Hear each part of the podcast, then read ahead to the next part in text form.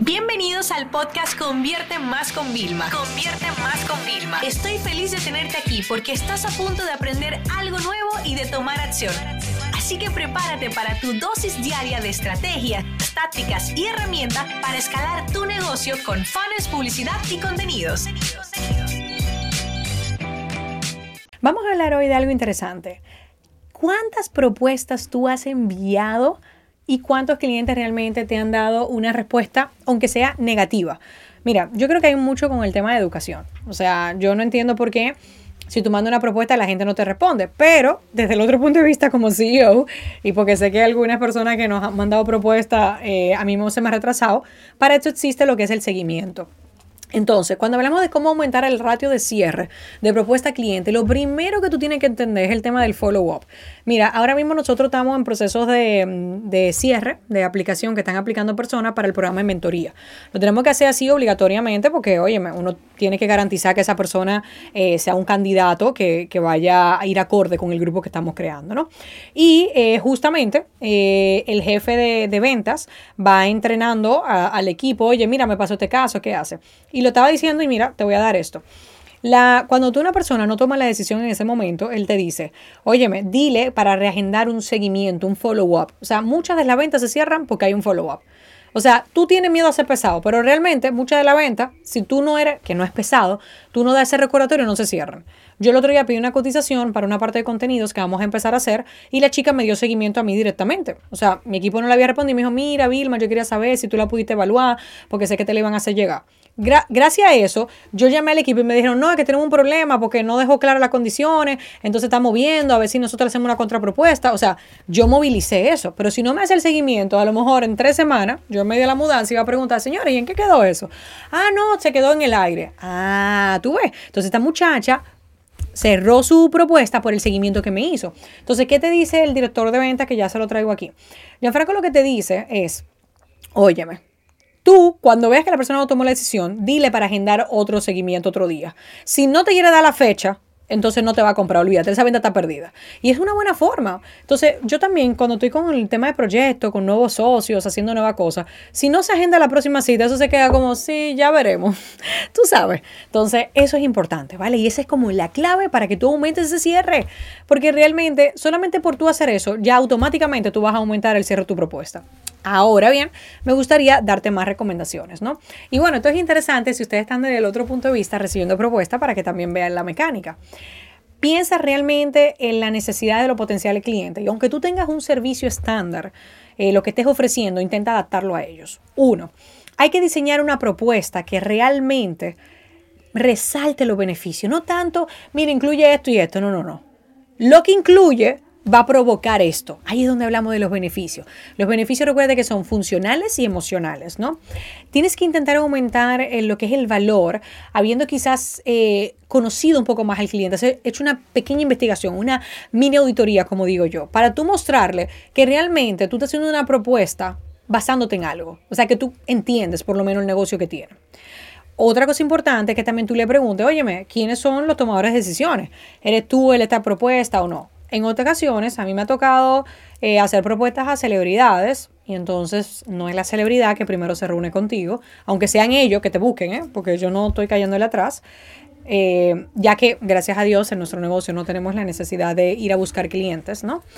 Y yo lo que hago y le digo, ok, mira, estoy aquí, yo sé que esta persona no va a venir, lo entiendo, tú la quieres filtrar, yo sé que en la segunda encuentro seguramente lo voy a conocer, la voy a conocer, etcétera, pero sabes que yo le escribí una carta y a mí me gustaría que tú se la hagas llegar. Dime si te la puedo mandar por correo normal, porque hay que ser romántico en eso, o si te la puedo mandar por correo. Y ellos de una vez se asustan, no, no, mándamela por correo. yo, sí, sí, claro, aquí la tienes por correo. Y entonces siempre en, esa carta es muy importante que tú no te saltes al intermediario. Entonces yo pongo, mira, eh, estamos súper eh, contentos de poder pasar esta propuesta, si no nos hubieran contactado de, esta persona o esta empresa con la que tú tienes, eh, qué gusto también poder saber que tienes este tipo de apoyo. O sea, como que yo realzo muy bien, porque claro, ellos la van a leer, no es una carta privada que tú vas a mandar, ¿no? Y entonces después yo le hago como esa parte de ponernos y explicarle un poquito quién yo soy. Le digo, mira, a mí me encantaría que me conozcas y bueno, conocerme significa que estos son mis valores, eh, que yo además escuché en una entrevista tuya que hay. A ver, yo le voy a decir la verdad, chicos, yo no me puedo escuchar todas las entrevistas de los famosos, pero yo tengo alguien en mi equipo que me dice, mira, en esta entrevista y esta entrevista mencionó eso, está en el minuto tal y yo voy, le escucho también, ok, porque tengo que tener argumentos, o sea, señores, lo que es el storytelling, todo eso, hay que tenerlo. O sea, hay veces que la investigación completa no la hace tú, ok, pero si te la hace alguien y luego tú la validas, ahí está. Entonces, ese pequeño detalle, a mí me han dicho, wow, o sea, se nota que, que viniste preparada. Digo yo, pero ¿cómo no voy a venir preparada si vengo a, querer hacer negocio contigo? O sea, esto no es de que, hey, yo cobro tanto, tú lo tomas o lo dejas. No, esto es, vamos a empezar una relación de confianza, de negocios, donde tú me vas a tener que pagar un muy buen porcentaje de entrada y tú me vas a, a dividir los otros pagos. Entonces, yo necesito que tú entiendas con qué yo estoy basada, eh, qué es lo que tú haces para yo, uno, garantizar que tú sí me vas a seguir pagando y dos, que tú también puedas garantizar que yo me voy a comprometer con el proyecto, ¿no?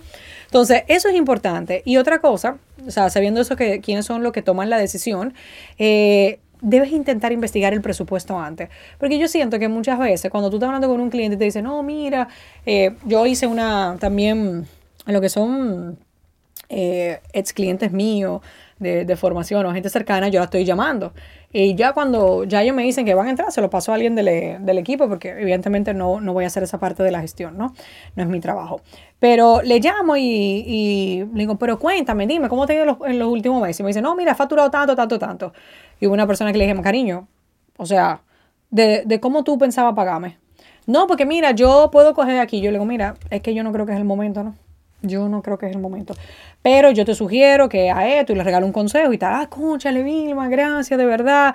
Eso es lo que me gusta de ti, que tú no estás intentando venderle a uno sin necesidad. Digo yo, no, mamá. O sea, hay momentos y etapas, ¿entiendes? Entonces no podemos escalar algo que no, no, no, existe. O sea, yo no te puedo ayudar a decir a diversificar si tú ahora mismo no tienes los ingresos suficientes para tú poder aguantar ese crecimiento, ¿no? Entonces, eso es importante también tenerlo claro. Entonces, tú vas a aumentar más el ratio, el ratio de cierre de clientes siendo honesto manteniendo tus valores, siendo transparente e intentando sacar ese presupuesto para que ni tú ni el cliente pierdan tiempo.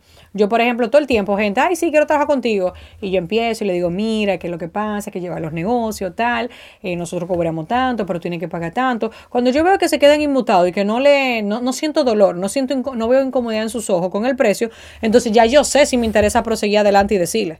Pero cuando yo veo, ah, no, que yo pensaba, no, no, no te preocupes, mira, aquí tienes un listado, eh, en otra plataforma hay más servicios, hay varios profesionales, ahí tienes esa gente que se han entrenado con nosotros, punto. Pero todo ese tipo de cosas son las que te van a ayudar. Así que recuérdate hacer seguimientos, intentar sacar el presupuesto, ¿vale? Y otra cosa muy importante, intenta hacer resumen ejecutivo en tu propuesta. Aunque sea larga, que haya un resumen que realmente resuma todo, porque es muy difícil hoy en día. Tienes que estudiar eh, de repente mucha propuesta. O sea, yo lo primero que quiero es, mm, esto suena interesante. Si es interesante, entonces yo profundizo. Pero tú te imaginas todas las cosas que llegan a mi escritorio, a mi bandeja todos los días. No, necesitamos resumen ejecutivo para tomar decisiones. Esta sesión se acabó y ahora es tu turno de tomar acción. No te olvides suscribirte para recibir el mejor contenido diario de marketing, publicidad y ventas online.